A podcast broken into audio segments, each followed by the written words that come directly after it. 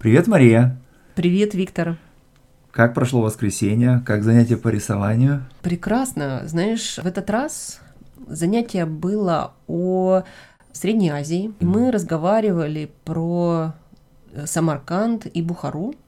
Древние города, очень Мгм. красиво. Задание было нарисовать мечеть, минареты рисовали. Вообще говорили о структуре города. И вот э, мы обсуждали синий цвет.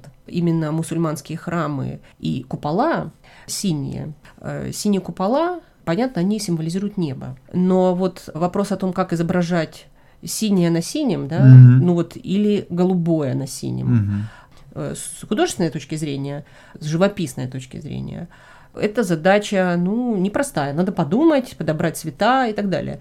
Много было рассуждений о том, как это сделать.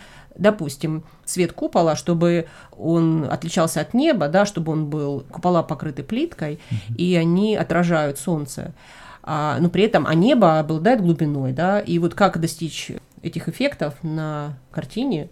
Этот разговор был о синем э, совершенно потрясающим. Да, вообще существует, конечно, много оттенков э, синего, и вот даже если посмотреть на самые главные, да, вот есть синий, а есть голубой, да, и вот в русском языке есть два этих основных термина, они, конечно, взаимосвязаны, но вот в английском и во французском существует только один такой главный термин, blue или bleu, и уже как бы множество терминов, определяющих различные оттенки. Но тем не менее, вот в русском есть вот эти два главных. Да? Конечно, мы можем сказать синее море и голубое море. Мы можем сказать э, синее небо и голубое небо. Но вот что обращает на себя внимание, так это то, что все эти вещи это какие-то далекие от нас вещи, да, и огромные. Э, Ну вот море, оно же огромно, да, горы, они огромные, да. Это не то, что вблизи нас, это то, это, что... не, это не то, что может быть здесь, прямо вот что ты полностью видишь целиком, да? Да, да, да. Ну, ты говоришь о том, что синий цвет вообще связан с далью, да, то, Да. что вдали. Да, синие горы это те горы, которые вдали. И на самом деле можно сказать, что в каком-то смысле это даже цвет Вселенной или цвет космоса, да, потому что ночное небо, да, оно тоже темно-синее, да. Да, А, да. вот. Вот как в стихах. Есть такое стихотворение грузинского поэта Николаса Браташвили. Оно очень известное, потому что на русский язык его перевел Борис Пастернак. И там так. «Цвет небесный, синий цвет, полюбил я с малых лет». Да, вообще в поэзии символистов, э, одним из которых, э, в общем-то, и был Борис Пастернак, цвета вообще и синий цвет в частности, конечно, играет огромную роль. Когда мы смотрим фотографии из космоса сделанные, то вот этот образ, образ голубой планеты. Ну, это понятно, э, связано с тем, что воды гораздо больше, да, на Земле. Это еще, я думаю, что это еще связано с атмосферой. и атмосфера, Э, да. Образ голубой планеты, ну, тоже далекого, но не романтического. Мгм. Романтика здесь есть. Ну и я еще хотел бы сказать, что, конечно же, синий и голубой цвет это цвета, которые, как и на самом деле другие цвета, имеют определенную эмоциональную окраску, да. Мгм. То есть это э, цвет холодный, Мгм. но при этом спокойный. Это цвет умиротворенности. И в этом смысле мне, конечно же, приходит на ум кинотрилогия польско-французского режиссера Кшиштофа Кислевского, которая называется «Голубое, белое, красное». Это три совершенно разных истории, совершенно не связанных друг с другом сюжетно или персонажами, но каждая из этих историй соответствует определенный эмоциональный фон. Скажи мне, слушай, а вот прям это название, да, Да. голубое, белое, белое и красное.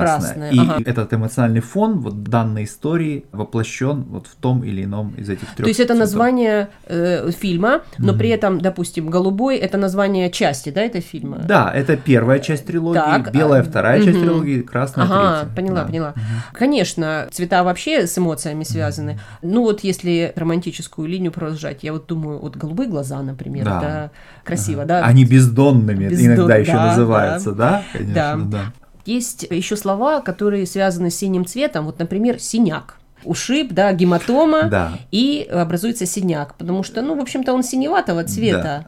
А вот есть еще синий чулок.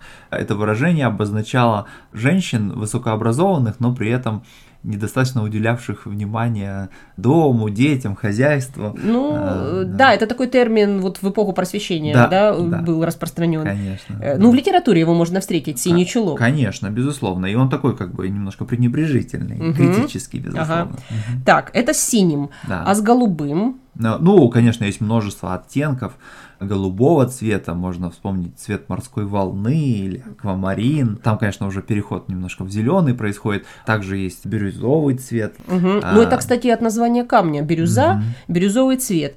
А что у нас еще есть? Есть у нас еще лазурный цвет, да? Да, да. Вот. А вот с другой стороны такой насыщенно синий, это цвет индиго. Ну, джинсы. Джинсы, да, он как бы изначально использовался для окраски джинс.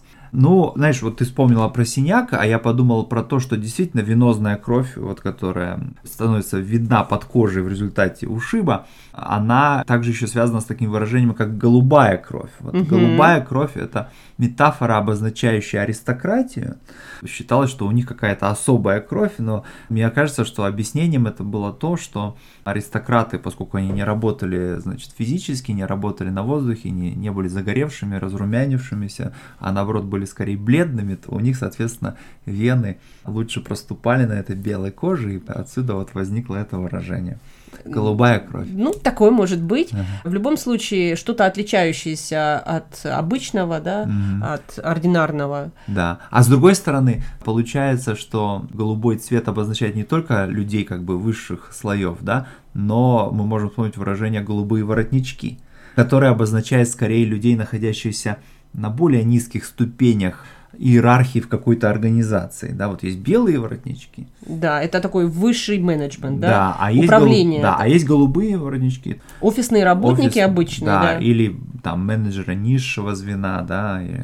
Да. да, ну вот цвет и иерархию определяет э, тоже. На сегодня может быть все? Да, спасибо, до свидания. Пока.